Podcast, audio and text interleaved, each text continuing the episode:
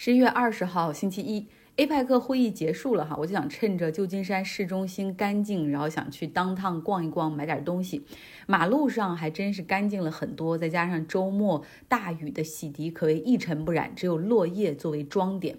但是呢，很多地区，还尤其是 Tenderloin 地区，无家可归的人们已经回到了街头，哈，又重新躺起来。呃，毕竟临时的一些让他们住的 shelter 那些避难所以及酒店安置房，到昨天晚上，也就是周六的晚上，可能就全部结束了，也没有更多的预算暂时去考虑怎么安置他们。那没有地方的人们只能回到他们熟悉的街头。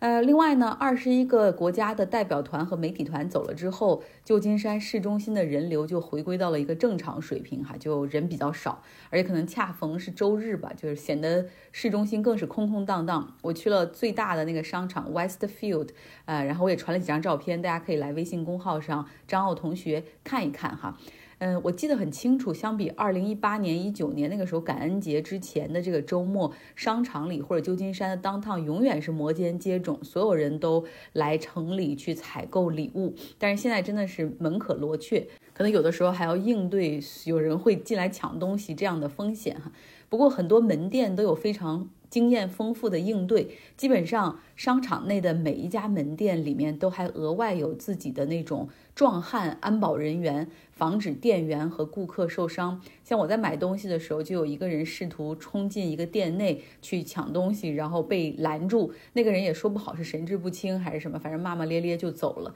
商场里也有警察带着警犬在巡逻，但是面对着这样，你可能说不好是流浪汉还是精神有问题的人，反正也就让他大概就离开就算了。其实人们都已经对这个情景并不感觉到陌生了，所以也见怪不怪，继续各自挑选哈，各自干着自己的事儿。想要复苏一个城市的市中心，尤其是在经济还有下行风险的时候，真的不太容易。在旧金山当趟还是有很多空置的写字楼。数据显示，旧金山的写字楼的入住率目前只有疫情前的百分之四十。其实，在纽约那边也有同样的问题，他们现在正在考虑允许这些办公大楼的用途进行变更，允许写字楼可以改造成公寓，一举两得。因为住房市场还是一个紧缺的状态，而商业地产好像很低迷，因为很多公司一般都还在执行一周上班三天而已哈。呃，但这样的改造并不容易，因为写字楼这种商业地产里面的建筑格局，它会有很多的立柱，而且它也不用太考虑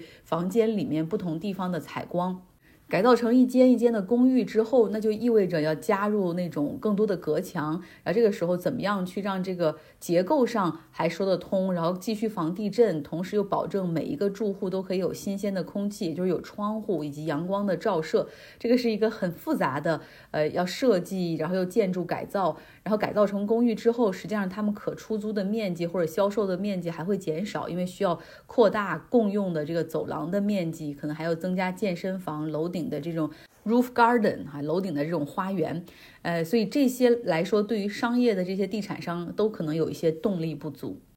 旧金山在二零零八年次贷危机之后，当时他们通过修改税收的这一些条款，哈，tax code，对于科技初创公司进行大量的倾斜和优惠，所以你看后来这个城市就出现了 Twitter、Lyft、Uber、Dropbox、Reddit、Airbnb 这样的独角兽公司，哈，都在旧金山出现。那现在这个城市可能需要有一些新的创意、新的政策倾斜，找到一个切入点，哈，让这个城市再次。焕发生机。那谈到科技公司，二零二三年最杰出的科技公司，就是基本上把人工智能定带到另外的一个层次的这家公司 OpenAI，他们的总部实际上也在旧金山哈，在 Mission 那边。那这家公司实际上从上周五到现在，它的这个办公地址就成为了全世界科技圈的焦点。在上周五下午五点钟的时候，OpenAI 的董事会发表声明，宣布解除创始人 Sam Altman 的 CEO 职务，理由很模糊，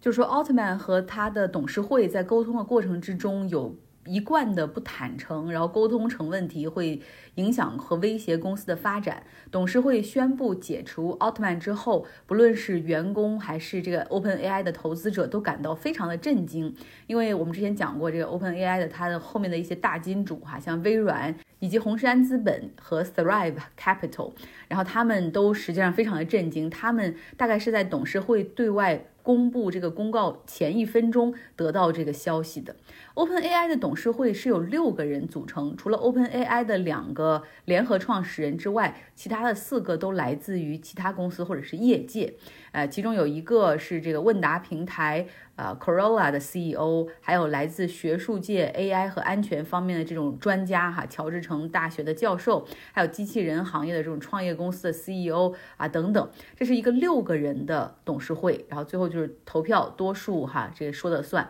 那投资了一百三十亿美元的微软和其他的投资者，他们都没有董事会的席位，也没有任何的投票权。哈，刚才说了知情权，也就是比公共的这种大众早一分钟而已。所以这个就涉及到一个很重要的问题，就是 OpenAI。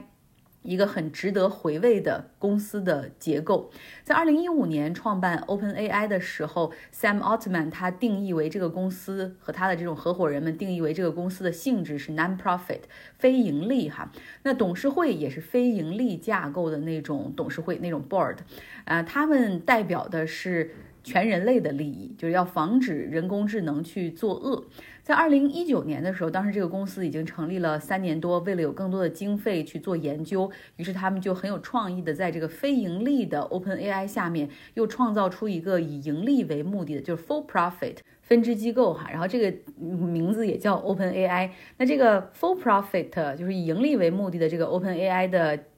公司呢，他就可以去接受投资，他也可以去赚用户的钱，然后他最后这个赚来的钱也可以分配利润，比如给股东，这个股东就包括像微软这样的投资者了。但是如何去接受投资，接受什么样的投资，怎么赚钱，怎么去分配利润，这还是要听命于他的非盈利的董事会啊。那这家公司实际上就是这个 for profit 的 OpenAI，它的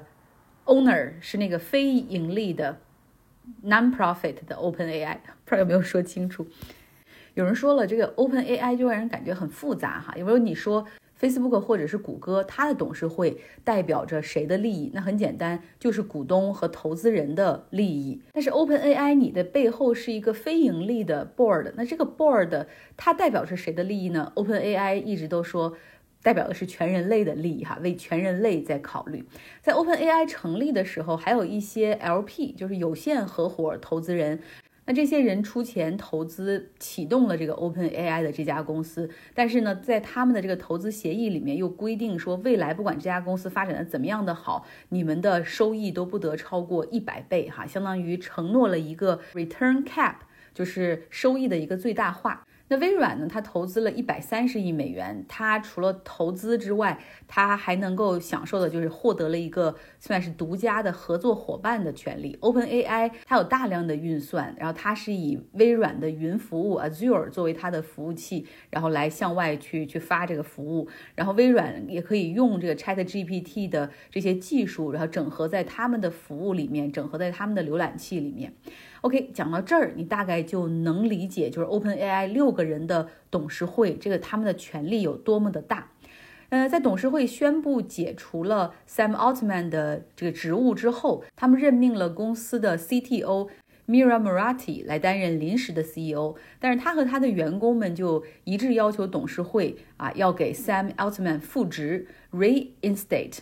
同时呢，OpenAI 的联合创始人 Brockman 他被告知他也被移除出董事会了哈。董事会本来原本就是他和 Sam Altman 呃两个人是公司 co-founder，然后有两个席位，然后剩下四个人算是外人吧，就是更中立的去看这家公司。那后来他也宣布辞职，实际上是去声援 Sam Altman。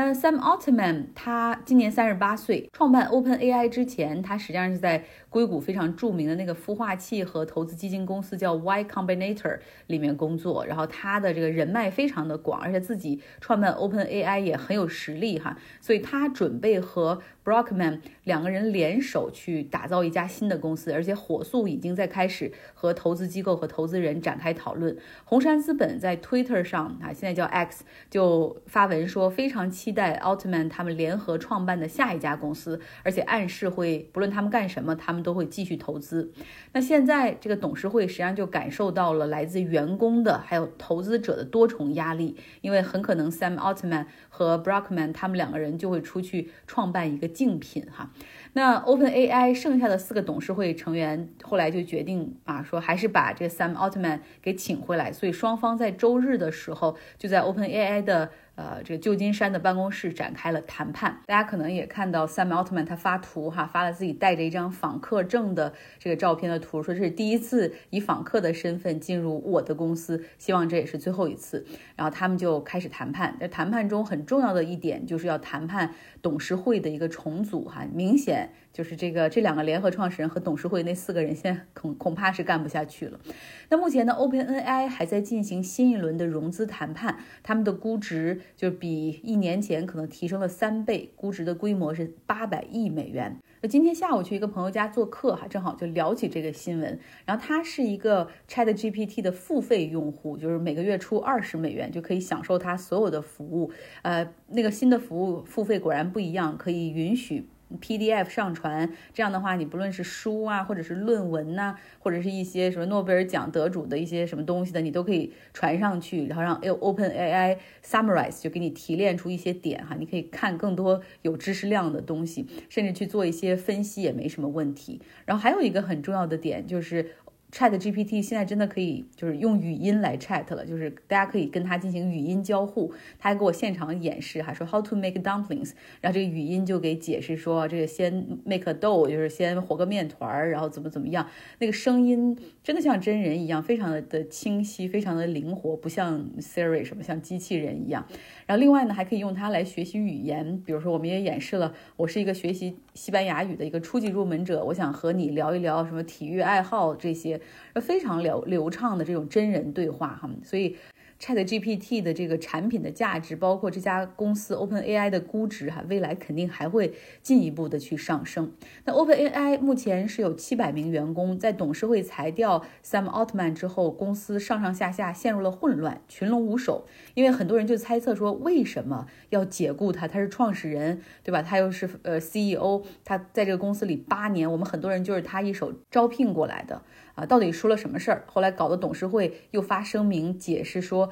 啊，他的被裁和财务安全、隐私以及公司的业务都没有关系，只是因为和董事会沟通不畅。然后这时候大家就更不理解董事会为什么要做沟通，就这么难吗？然后感到非常的困惑哈。有很多人也在盘算着自己是不是要离开这家公司。那对于外界其实也是如此。究竟代表着全人类利益的 OpenAI 董事会看到了什么问题，才决定要把这个 Sam Altman 赶出公司？呃，有消息说，因为董事会的一些成员他们是利他主义。利他主义我们之前讲过，就是自己有没有钱无所谓，更重要的是要考虑人类哈更多人的福祉。这些人他们比较担心 AI 的学习速度太快了，未来有一天会威胁甚至消灭人类。但是 Sam Altman 他对于这个是持比较乐观和开放的一个态度。呃，然后还有消息说，这个 Sam Altman 他认为说，在 OpenAI 里面可以成立一个新的部门，好像也已经成立了，叫 Super Alignment。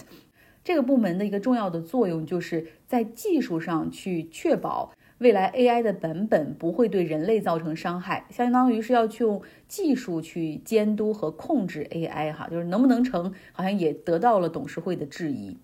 还有一种分析是说，这家公司在盈利性上和非盈利性上面出现了一些矛盾。像二零二零年的时候，就有一些工程师选择辞职，因为他们担心公司。过度商业化就是太追求利益，太追求啊盈利和投资了，呃，放弃了安全的一个底线。那究竟是哪些问题上发生了分歧哈，导致导致在周末出现了那么大的一个很戏剧性的结果？呃，在本周实际上 Open AI 还会被我们继续关注，因为毕竟这家公司可能是这十年里面最厉害的科技公司，也可能对我们的工作、生活模式甚至生存模式都会产生巨大影响的公司。好了。今天就是这样，希望你有个愉快的周末。